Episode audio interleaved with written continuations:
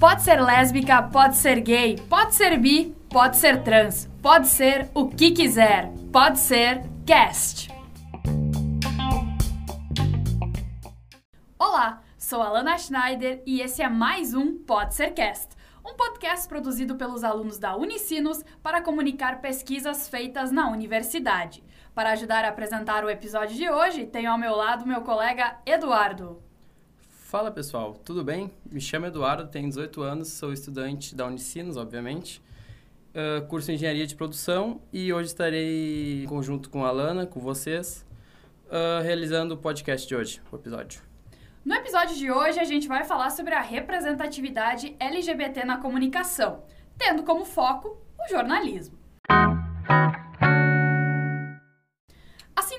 56 anos, as atrizes Vida Alves e Georgia Gomide protagonizavam o primeiro beijo gay da televisão brasileira. A cena do teleteatro Calúnia foi ao ar na TV Tupi em 1963. Para quem não sabe, os teleteatros eram espetáculos exibidos ao vivo, em uma única noite, e chegavam a durar até duas horas. E imaginem só, quase 50 anos após esse episódio, em 2011, ocorreu o primeiro beijo gay masculino transmitido em horário nobre, na novela Amor à Vida, da Rede Globo. Mas nenhum dos atores era realmente LGBT mostrando como a teledramaturgia brasileira ainda trata essa relação de maneira não natural. E isso também tem reflexo no trabalho jornalístico do nosso país, algo que a gente precisa realmente passar a questionar. Algo realmente alarmante é quando nos deparamos com os números. Atualmente, o Brasil é o país que mais mata LGBTs nas Américas. Somente em 2018 foram 420 mortes segundo o relatório do Grupo Gay da Bahia, que atualmente, inclusive, é uma das poucas entidades que produz estudos sobre esse assunto. E frente a essas estatísticas, Eduardo, a pergunta central do nosso papo hoje e que vai ser explorada a partir de um dos artigos escritos pela nossa convidada é como o jornalismo, né? E aqui a gente também abre para toda a área da comunicação. Como o jornalismo vem abordando o tema LGBT já que a comunicação possui um papel importante na nossa formação cultural.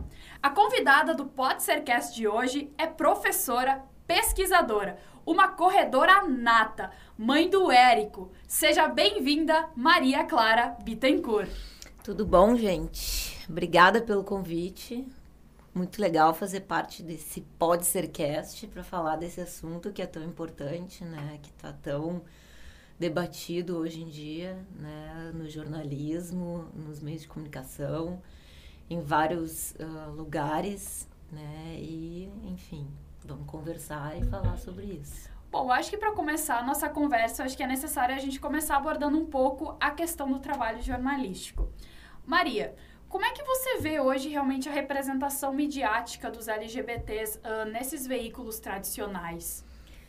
Bom, uh, a gente fala, né, uh, não só no, no, nos bate-papos, nas conversas, assim, mas a gente fala também no meio acadêmico, quando a gente vai escrever algum artigo, né, para periódicos científicos, né. Uh, a gente muitas vezes usa essa expressão que tu utilizou agora, né, uh, mídias tradicionais, né, uh, essa dificuldade assim de abordar a questão dos LGBTs. E falaste antes né, do, desse artigo, que vou falar o nome do artigo, né, que foi um texto que, na verdade, ele, ele é do um resultado de uma pesquisa de um aluno da Unicinos que já se formou em jornalismo agora uh, em 2018, 19, se não me engano, que foi ativismo LGBT no YouTube, redes de enfrentamento, que foi publicado na revista Anagrama. Uh, ele fala, né, uh, a gente nessa pesquisa, nesse, nesse texto que foi publicado em conjunto, eu e ele, mas a pesquisa é dele, na verdade, eu orientei. Uh, a gente fala sobre como essa representatividade LGBT ela acontece por canais que são alternativos né, as chamadas mídias tradicionais. Porque as mídias tradicionais, elas são, numa linguagem comum, né, no senso comum, entendidas como os grandes veículos de comunicação, os grandes jornais, os grandes canais de televisão, as grandes emissoras de rádio, né?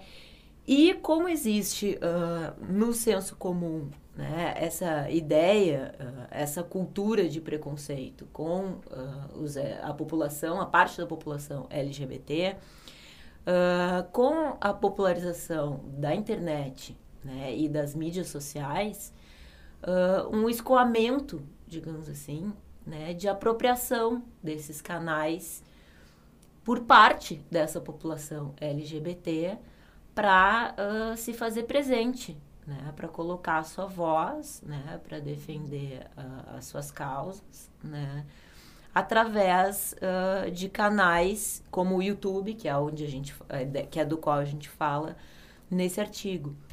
Mas nas mídias tradicionais não quer dizer que não haja representatividade, não quer dizer que todos os meios, os veículos tradicionais falem com preconceito, né? Porque a gente tem uh, várias, uh, várias matérias jornalísticas, por exemplo, uh, que vão falar né, de, de questões sobre violência contra os LGBTs, né? Sobre questões de combate à homofobia, né? Que são absolutamente importantes, né? Sem preconceito.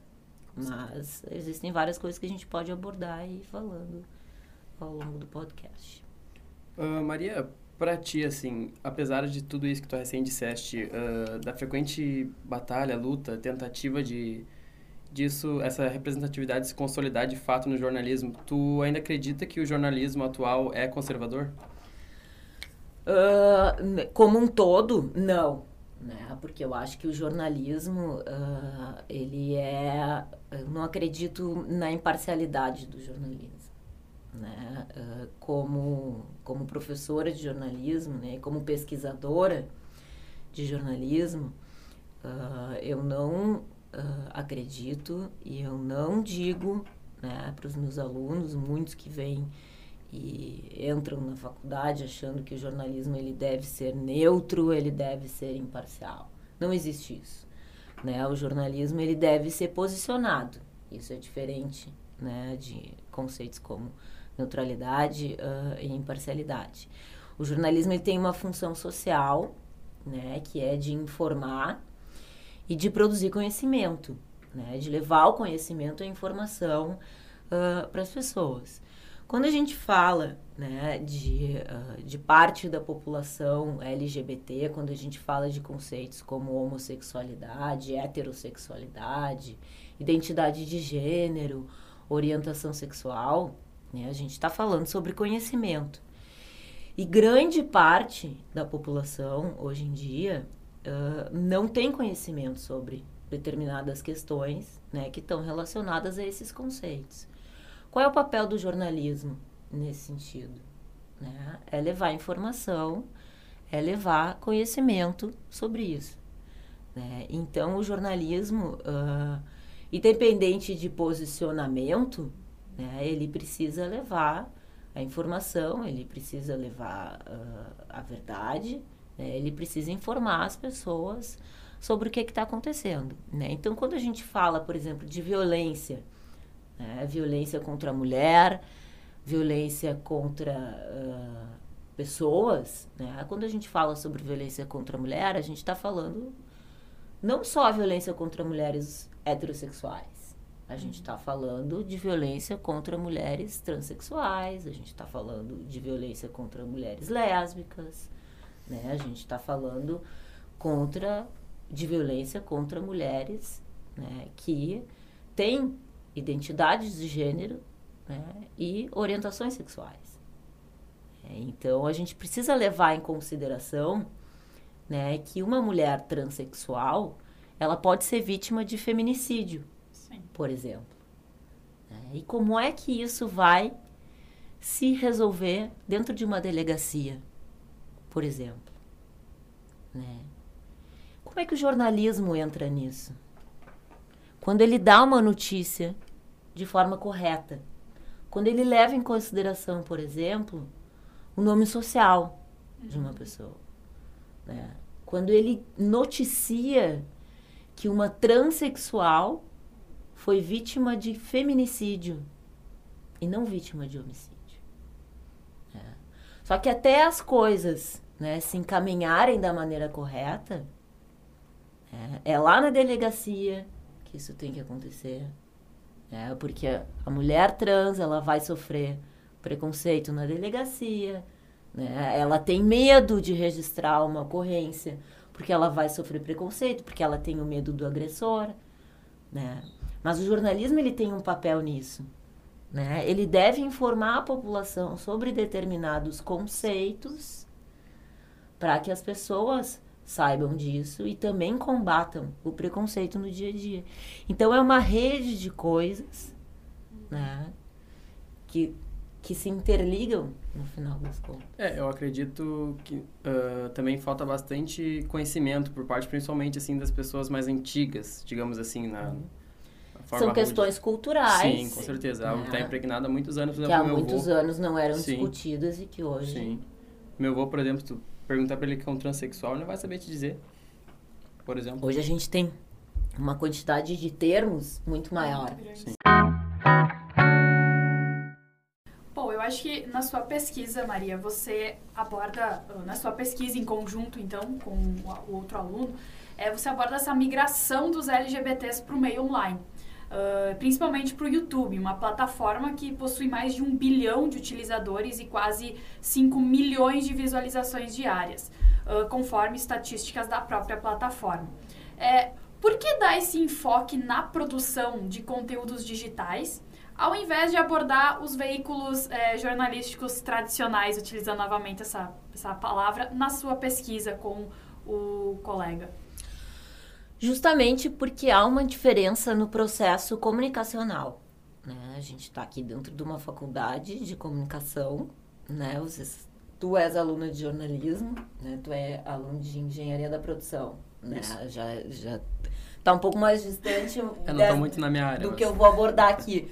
Mas uh, a gente está falando de conhecimento né, que, que todo mundo uh, precisa saber. E é importante que as pessoas saibam sobre isso tua pergunta é bem interessante. A gente tem, né, ao longo da história, uh, uma transformação no modelo de comunicação na medida em que uh, a popularização da internet, do acesso à conexão e a diversificação das possibilidades uh, de comunicação pelas ferramentas que tu tem a partir da conexão à internet. Então, uh, quando tu fala em meios tradicionais, mídias tradicionais, você está falando de meios uh, que são anteriores à conexão digital, à conexão à internet. Revistas, televisão, rádio, né? Uh, que mais? Os próprios jornais. Jornais, né? Quando vem a internet, uh, a gente tem o web, a gente tem depois a comunicação móvel pelo celular, onde se proliferam os aplicativos, né? E a gente tem também a migração dos veículos tradicionais para a internet. Ou seja, os veículos tradicionais, eles estão todos ali também. Sim. Mas existe um controle de quem pode publicar nesses veículos tradicionais. No YouTube, qualquer pessoa pode entrar lá e publicar alguma coisa no Facebook, no Twitter, todo mundo tem a sua conta, né? Qualquer um entra ali no Instagram, né? Qualquer um entra ali, cria o seu perfil, a sua conta, a sua página e publica o seu conteúdo, né? O que, que acontece? Eu não posso entrar na Folha de São Paulo e eu querer publicar o meu conteúdo, né? Eu não posso entrar na Globo, só se, se às vezes os donos dos meios tradicionais me chamarem para lá. Né? Então é isso, essa liberação de espaço que existe, né, do que se chama de liberação do polo emissor, que a, que a cultura digital permite. Né? Então, não é, não é que haja uma migração, há uma invasão né, desse espaço por pessoas que antes não poderiam estar no polo emissor. Então, né, uh, as minorias, porque eu não sei se são minorias, eu sempre digo assim, a gente não sabe uhum. se o mundo é todo heterossexual. Se a gente for contar, né? Quantas pessoas são lésbicas, gays, bi, transexuais Só e no Brasil já são heterossexuais? 10% da população, então. Que se contou, Que se, é isso mesmo. né? E quem tá dentro do armário ainda? Porque tem medo, porque sofre agressão, porque é reprimido pela família, pelos amigos, né? Vai saber, Vai saber. né? Eu digo minoria porque a gente está acostumado culturalmente, Uhum. socialmente a dizer minoria, né? Então, assim, as minorias sociais, né? Elas ah, vão se apropriar, assim como as maiorias também vão se apropriar desse, desse espaço para se comunicar, né? Então, nesse estudo que a gente fez, só do YouTube, porque também não dá para estudar tudo Tudo. sempre, né? Ah, o YouTube ele é um canal de comunicação onde se vê várias práticas, assim como no Instagram, tu vai perceber, porque aí a plataforma, né, o tipo de ferramenta, ela vai te dar determinadas possibilidades de comunicação, né? Cada uma vai ter coisas diferentes para tu fazer e te apropriar. Ah, Maria, na tua opinião, ah, a falta de representatividade nesses meios tradicionais, como a Lana já disseste algumas vezes, estou retomando de novo essa palavra, Uhum. tu acredita que ela é o principal motivo para essa, pra essa migração, para essa invasão, ou existem outros fatores? Ah, sim, é um dos motivos, óbvio, tu não, não tem espaço, né? Então, tu vai procurar espaço em outro lugar, né? Tu- é, a, é a questão do ativismo, né? O ativismo, ele vai ah, procurar espaço em outros lugares. Tu vai fazer ativismo com qualquer meio de comunicação. Um cartaz é um meio de comunicação, né? Tu não faz ativismo sozinho, tu vai pra rua fazer uma, uma passeata, tu precisa de pessoas. E tu precisa de meios de comunicação para chamar essas pessoas. Então tu vai pro telefone para puxar gente, tu vai, ah, né, antes da internet já havia ativismo, né? Antes de qualquer meio de comunicação tu ia de porta em porta para puxar pessoas para conseguir gente para se juntar em prol de alguma coisa. né? Então tu tem cartazes, tu tem um megafone, tu tem um microfone, tu vai para cima de um palanque, tu vai né, colocar cartazes na rua, tu vai pichar a parede, tu vai fazer alguma coisa, né? O ativismo ele está sempre ah, relacionado com a comunicação, porque a comunicação te gera visibilidade. Então as redes sociais ah, elas são um espaço que gera muita visibilidade, porque tu tem essa coisa da circulação, né? Tu consegue gerar ah, visibilidade e atrair seguidores. E quanto mais tu, tu coloca, tu tem ah, seguidores e conexões, quanto mais tu espalha aquela mensagem, né? Mais visibilidade tu gera para ela e mais tu vai espalhando, né? Então, é, é isso.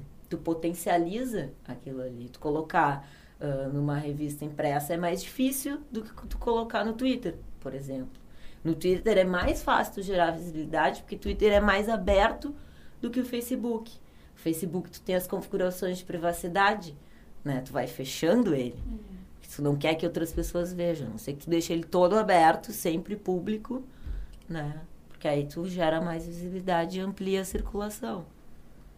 É, Eu sou um usuário bem frequente do Twitter e eu posso afirmar com total, assim, clareza que a quantidade, assim, de, de pessoas LGBTs que utilizam é bem grande. Uhum. Para se expressar, para até compartilhar memes entre Exato. si, é muito grande o número de acesso mesmo. Vou trazer para essa conversa uma, um estudo realizado pelo Global Acceptance Index, Index, o GAI, que ele reúne dados para a gente analisar realmente as atitudes sociais relacionadas à comunidade LGBT. Então, inclui, inclui políticas públicas, os crimes relacionados à homo- à homofobia e a própria opinião da população sobre esse tema. Foram analisados dados de 141 países para avaliar os avanços nessas questões. Desses países, 80 experimentaram aumentos positivos. E no topo da lista vem a Islândia, que é considerada hoje o paraíso dos LGBTs, justamente porque a homossexualidade ela é legalizada desde 1940 nesse país. Enquanto países como Azerbaijão, Arábia Saudita, Egito ocupam a parte de baixo da lista. O Brasil, ele caiu cinco posições. Ele era 12º colocado e passou para a 27ª colocação. o que me surpreende muito, visto que a gente é um país que é o país que mais mata LGBTs nas Américas. Então, devo dizer que me surpreendi com essa questão. Mas, Maria, queria entender um pouco como é que foi o desenvolvimento dessa pesquisa que vocês realizaram. Como é que ela ocorreu? Uh, na verdade, a gente estava era dentro de um projeto uh, que estudava ativismo nas redes digitais para pensar a questão da produção e circulação de, de conteúdo. E aí a gente, né, surgia muito essa questão sobre gênero, né, e aí o Anderson queria muito trabalhar com isso.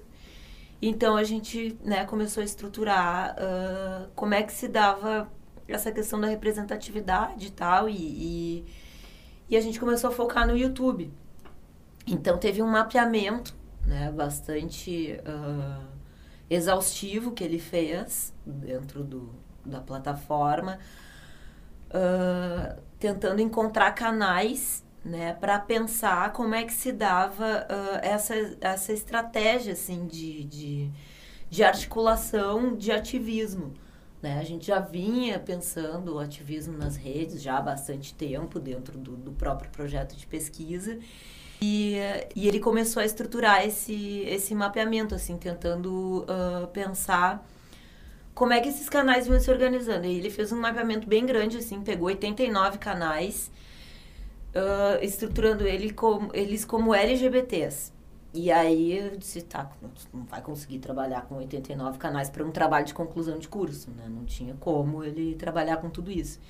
E aí ele pegou cinco, né? Um gay, um lésbico, um bissexual e dois transexuais para pensar estratégias de comunicação e de produção de conteúdos dentro de uma estrutura que a gente tinha que pensava a questão do design, a questão da, da, da circulação, a questão. Uh, agora não me lembro exatamente o que, que pensava, assim, mas era a maneira de, de visibilidade da propagação de conteúdo, era bem como o canal se pensava uh, a produção e a circulação, mas tinha algumas estratégias ali. Uh, com base né, sobre a representatividade, ciberativismo, gênero, sexualidade e reafirmação de, de identidades. E uh, o jornalismo ele acabou ficando um pouco em segundo plano assim dentro da pesquisa dele, porque ele ficou mais nessa questão de ativismo e representatividade assim, mas pensando a representatividade dos, dos LGBTs assim.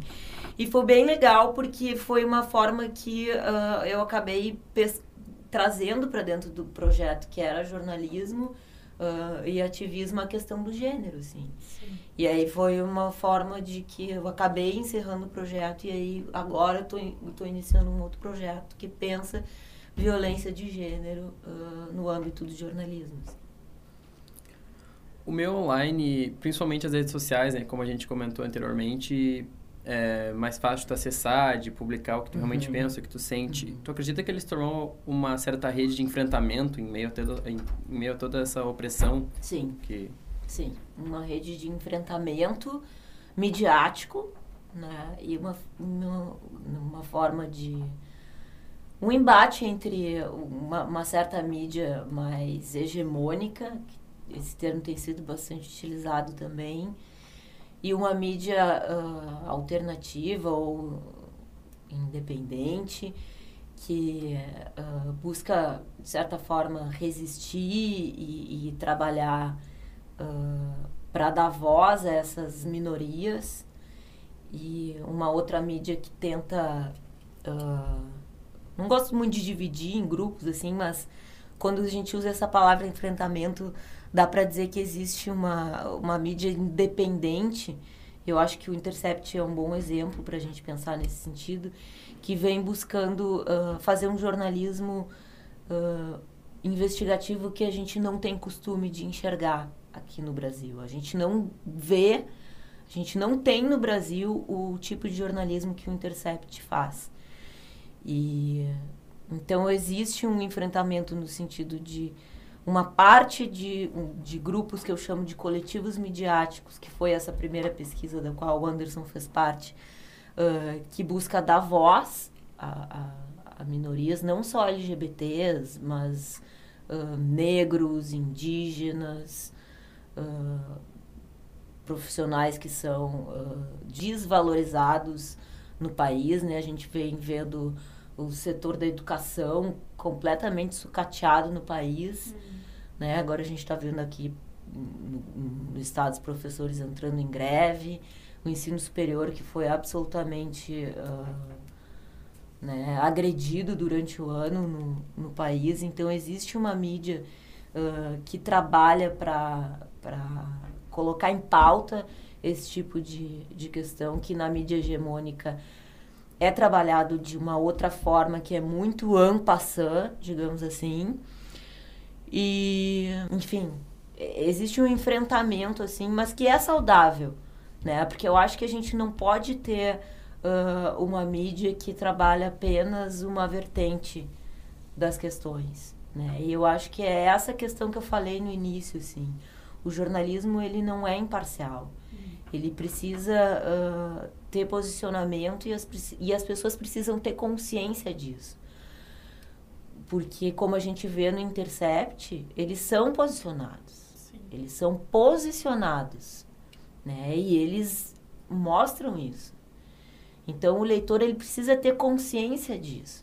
Tendo consciência disso, ele pode escolher ler né? e trabalhar com conteúdo. Né? A questão é que a gente precisa ter educação para isso. Hum. Né? Então, uh, e a gente, na verdade, não tem educação para isso. Né? Então, é o que a gente chama de alfabetização midiática. Né? Que no contexto escolar, a gente precisa também ter um pouco desse, desse reforço disso. Né? Então, a gente vê, por exemplo, o Eu País Brasil é uma mídia posicionada. Né? É um jornal posicionado uh, que vem há muito tempo né, trabalhando no sentido de nos mostrar uh, o que que está acontecendo no, no Brasil. Né? E que toma uma série de críticas, né? E, e, mas que parece assim, as pessoas parecem que não enxergam ou não querem enxergar né? que, que é um tipo de, de, de jornalismo posicionado. Então, existe, existe uma carência de alfabetização midiática para o consumidor de, de jornalismo no Brasil. É, eu acho que até com uma experiência própria, eu acho que ao adentrar na universidade, acho que as primeiras aulas foi essa, o jornalismo não é imparcial, não, então foi aquela surpresa, nossa, mas como assim? Não aquela ideia de neutralidade, né? Uma curiosidade, Maria Clara, uh, essa migração ou invasão, né, que tu usou o termo, para o online, tanto dos é, dos LGBTs quanto de outros grupos que acabam não se sentindo representados, ela pode acabar empobrecendo o jornalismo ou ela vem para enriquecer? Ela vem para tensionar. É, ela vem para fazer uma crítica. Ao mesmo tempo em que ela vem para enriquecer, eu acho que ela faz uma crítica ao jornalismo tradicional, ao, ao velho jornalismo, eu acredito né? Acho que o Media Ninja foi um bom exemplo disso, que deu um, um certo start nesse jornalismo de enfrentamento, talvez a gente possa falar disso. E abriu caminho para uma série de iniciativas né, que provocam o jornalismo tradicional e tiram ele de uma zona de conforto que há muito tempo uh, precisava ser uh, balançada. O Intercept faz isso novamente de uma outra forma, né? Não vou equiparar uh, Intercept e Media Ninja, porque são coisas completamente diferentes. Mas, uh, né, eu acho que uh, o jornalismo tradicional, ele já, já mudou bastante, né? E eu acho que, por exemplo, as parcerias que, que aconteceram nessas, na, na Vaza Jato, por exemplo, elas são um exemplo importante, né? De como o jornalismo ele não é mais o mesmo desde que o jornalismo online começou, né? E, uh, por exemplo, essa discussão que a gente tem sobre a fonte, né? Isso mostra o desconhecimento que se tem sobre o jornalismo, né? Então, uh, é isso, alfabetização midiática. As pessoas precisam entender como é que funciona o jornalismo, que o jornalismo ele não é imparcial, que existe um posicionamento, que o jornalismo ele, ele serve para produzir conhecimento, né? Que ele é um serviço para as pessoas, né? Então eu acho que uh, o enfrentamento ele é necessário, ele é importante. Eu acho que uh, parte do jornalismo uh, tradicional ali, ele, ele precisa morrer para que as coisas uh, se renovem, né? E um pouco dessa crise aí do jornalismo que, que se enfrenta, ela seja superada, porque as crises, ela, a crise do jornalismo, ela tá sempre, ela sempre existiu, né? E as, a, a crise, ela serve para que a gente crie novas oportunidades. Entrando um pouquinho mais na questão jornalística agora, Maria. Uh, há duas semanas atrás, a gente teve um fato muito importante, acredito até que histórico, uh, que foi o primeiro gay assumido a entrar na bancada do Jornal Nacional em 50 anos. Uhum. Foi o jornalista goiano Matheus Ribeiro. Uhum. Esse e diversos outros exemplos, tu acredita que significa que o jornalismo vem tentando mudar, vem tentando se adaptar, uh, tentando ter uma maior representatividade, um uma pluralidade, uma pluralidade maior ou isso foi só um fato isolado que não vai acontecer novamente tão cedo? Não, eu acredito que sim. Eu acho que uh, qualquer iniciativa nesse sentido ela é absolutamente importante. Né? No caso da, da Globo aí, eles não, é a primeira questão, né? Não é o primeiro caso, assim, né? Eles vêm abordando isso, tem na, na, atual novela das nove aí tem essa questão da representatividade ali sendo abordada, enfim, e eles trazem a questão do, do negro também, né? Toda essa questão, essa dívida histórica que a gente tem, né? E isso precisa estar tá, uh, acontecendo e isso precisa ser naturalizado, né? Eu acho que a gente precisa uh, naturalizar essa questão, né? E não colocar isso como uh, um aplauso. Né? Não aplaudir a emissora por conta disso. Né? Isso precisa ser naturalizado. Né? Não, não dar os parabéns para a Globo porque ela está fazendo isso. Né? Mas dizer era o mínimo que esperávamos. É, isso são pessoas né? Como eu disse antes, né? Será que isso, será que será que LGBT são minor, são minoria, né? Os negros são minoria? Como é que a gente vai, né, colocar isso? É um grande ponto de interrogação. Hum. Algumas décadas atrás, eu acho que hoje ainda é, é mais fácil se assumir como LGBT, já é algo que, que realmente a gente está naturalizando aos poucos.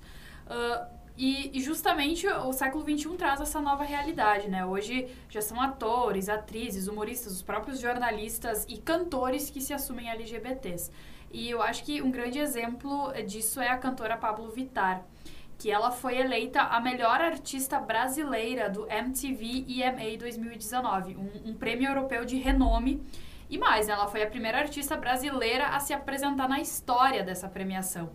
E esse reconhecimento internacional, né, quando um artista brasileiro realmente é, é, premiado internacionalmente e levanta essa bandeira justamente dessas, entre aspas, minorias, né, que são o grande ponto de interro interrogação, isso acaba, de certo modo, pressionando os veículos jornalísticos a ter uma tomada de atitude diferente? Com certeza. Né? Eu acho que a Pablo, ela, ela é, é maravilhosa, né? para mim é um ícone, assim. Eu acho que tem muita luta por trás né, da carreira dela, assim. Tem muita representatividade. Né? Ela arrasta uma multidão ali. Mas ela, ela desperta muito ódio. Né? Eu vejo uh, nas redes sociais, assim, uma, um ódio, um ódio muito, muito forte né, uh, explícito, assim. As, As pessoas, pessoas sentem como se fosse uma ameaça, uma coisa assim é, mundo, né, o ódio ali, tipo, eu, eu, eu, a pessoa, né, eu externo o meu ódio, expresso meu ódio na figura daquela pessoa, porque. Uh, mas eu, eu fico pensando, mas, gente, a pessoa tá lá, né? Tipo, não vai, não vai chegar na tua casa, não vai entrar na tua casa e fazer um show no meio da tua sala, né? Se tu odeia tanto ela. Não, olha, né? Por exemplo, eu nem sei quais são as músicas da Pablo, sabe? Mas eu acho aquilo fenomenal, porque ela né, consegue despertar uma, uma adoração pelo público né, dela, porque não. Tá, pode ser a música, enfim, mas é outra coisa. É porque é a questão da representatividade, né? É que nem outros ícones, né, gays e, e transexuais, enfim, porque tem a questão né, da, da dificuldade do preconceito, que é a, a questão da superação ali. Só que o outro ali, né? Uh, eu não vou usar aqui adjetivos uh, para definir ninguém, uh, não consegue não, não consegue entender aquilo ali.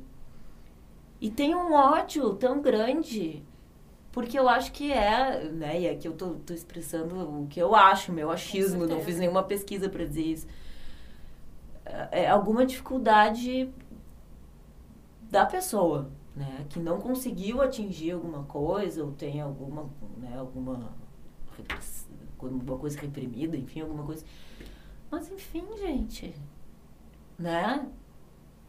E aí publica aquilo, né? É.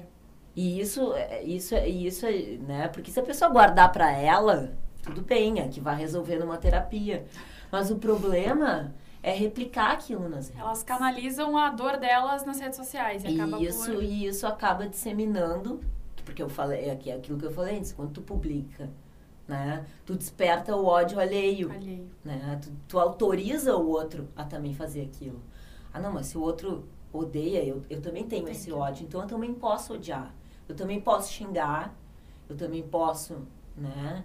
xingar o outro, eu posso dizer que eu odeio, eu posso dizer que o outro é isso e aquilo e aquela coisa. E aí o ódio está liberado. Esse é o problema. Como é que a gente vai poder abordar esse assunto, sabe? Uhum. Tentar mudar as coisas, fazer, fazer diferente, sem ter esse lugar de fala que as pessoas vão ouvir, vão seguir, vão, sabe? Uhum. Sem ser uma uhum. influência, digamos assim. Ser uma pessoa normal que uhum. vai influenciar nesse assunto. Você acredita que isso é possível? Uh, tem um livro da, da Djamila Ribeiro, né? que é lugar de fala. E ela, ela conta, ela, né, a partir do, do, da história do feminismo negro, que na verdade foram as feministas negras que começaram a, a escrever a história do feminismo. E ela vai estudar todo essa, o conceito de lugar de fala, né? E tem uma questão muito importante sobre isso, que é como é que a gente uh, utiliza do nosso lugar, né, do nosso privilégio, né, estamos aqui nós brancos, né, dentro de uma universidade privada, que é um privilégio, né, que não sofremos a quantidade de violência, de preconceito, né, que muitas pessoas sofrem, dificuldades, enfim. Claro, né? Eu não sei a história de todo mundo, não sei quais são as dificuldades de vocês, as dificuldades que vocês tiveram para chegar até aqui, não sei como é que vocês fazem para chegar até aqui e estar nesse lugar. Mas é importante que a gente perceba qual é o nosso lugar de fala e o lugar de fala do outro. Né? Por que, que ela fala isso? Né? Porque lá no início da história do, do feminismo, né? por exemplo, as mulheres brancas de classe média e tal vão falar vão lutar pelos seus direitos e tal, quais, o que, que elas estavam reivindicando, né? Ah, poder sair de casa, né? Poder trabalhar e tal. Mas quais eram as dificuldades delas diante das mulheres negras que apanhavam, que eram escravizadas, que eram abusadas sexualmente, né? Então, lugar de fala, a gente tem que perceber, né? Qual é o meu lugar de fala perante o lugar de fala do outro? Né? Então a gente às vezes tem que olhar para nossa situação, olhar para a situação do outro e perceber. Não é só porque eu não sou uma mulher negra, que eu não fui escravizada, que eu não fui abusada sexualmente, que eu não posso lutar pelos direitos das mulheres negras. Só que eu preciso, antes disso, conhecer as histórias, né, estudar sobre isso, saber sobre isso, para também não sair, sair falando um monte de besteira sobre isso. Porque eu venho de um lugar muito mais privilegiado do que as mulheres negras que sofreram um monte de coisa que eu não sofri. Né? Então, lugar de fala é muito disso que ela fala no livro. Vai, além de várias outras coisas, né? Então, acho que a tua pergunta é muito importante nesse sentido, né? A gente tem que aproveitar o nosso lugar de fala e lutar pelas nossas dores, pelos nossos sofrimentos e também pelos outros, né? Para acabar com esse tipo de coisa, né? Para acabar com esse absurdo que é, né, as pessoas estarem morrendo por serem simplesmente por serem mulheres ou por causa da sua identidade de gênero ou por causa da sua orientação sexual. Né? É isso. E através do jornalismo, a gente pode fazer isso de alguma forma. Porque o jornalismo é produção de conhecimento. Bom, para finalizar essa conversa, a gente quer inserir no nosso podcast a fala do jornalista Pedro Figueiredo. O Pedro ele é jornalista da TV Globo e em 2018 ele oficializou sua união com o companheiro de emissora Eric Rianelli. Entramos em contato com o Pedro pedindo uma rápida mensagem para aqueles que atuam ou pensam em atuar na área jornalística, mas que infelizmente não se sentem representados. Para começar, a gente precisa saber em qual lado do balcão a gente está. A gente está do lado do balcão que é o lado do jornalista, de trazer notícia, de apurar notícia, de correr atrás da notícia, e não de ser notícia. Então é importante a gente ter em mente que não somos celebridades e, portanto, não temos que pensar como uma celebridade agiria ou deixaria de agir. Né? É, segundo lugar, eu acho que em nenhum momento a relação entre orientação sexual e credibilidade. E essa sim é a nossa preocupação, com a nossa credibilidade. Então eu não vejo nenhum problema, claro, se o jornalista se sentir à vontade, se ele tiver é, esse desejo, de que ele fale sobre a sua orientação, de que ele use os meios e os canais que ele tem para promover é, uma sociedade com menos preconceito, com menos homofobia. E é isso que eu tento fazer todos os dias, entendendo que é, eu sou apenas um jornalista, é, mas eu tento de alguma maneira é, mostrar para as pessoas que absolutamente a minha orientação sexual não interfere em nada do meu trabalho. Que as pessoas podem se lembrar de mim por ser um repórter gay, mas também podem se lembrar por ser um repórter que fez uma cobertura X, a cobertura Y, ou outra cobertura que elas tenham assistido.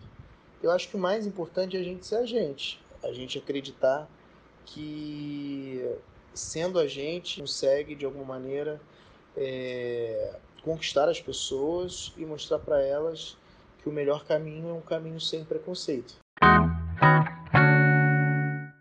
Uh, bom, aqui no Podcast a gente tem um momento muito bacana que a gente chama de ping-pong, que a gente faz com nossos convidados. É um bate-volta de perguntas e respostas curtas. Pra dar mais contraída, assim. Tu topa, Maria? Ah, adoro. então vamos começar. Um filme preferido, Maria? Ah, ai, gostou tanto que eu não vejo filme. puxa a memória, puxa a memória.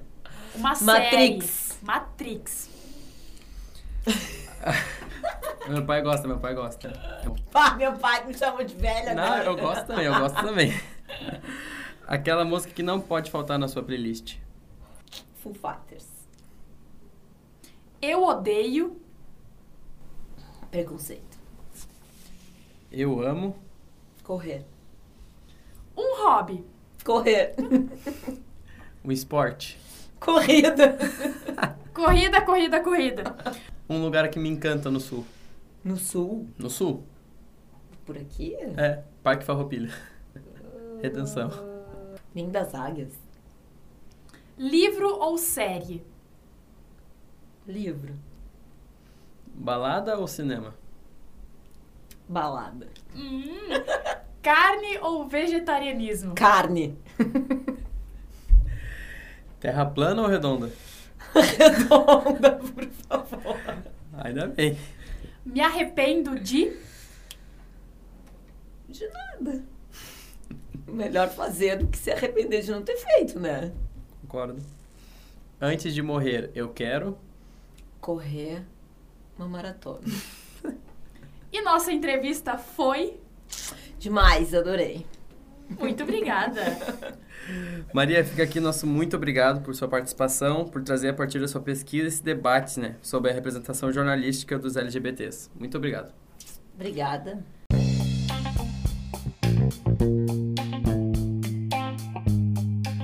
Programa de hoje a professora e pesquisadora da Unicinos, Maria Clara Bittencourt.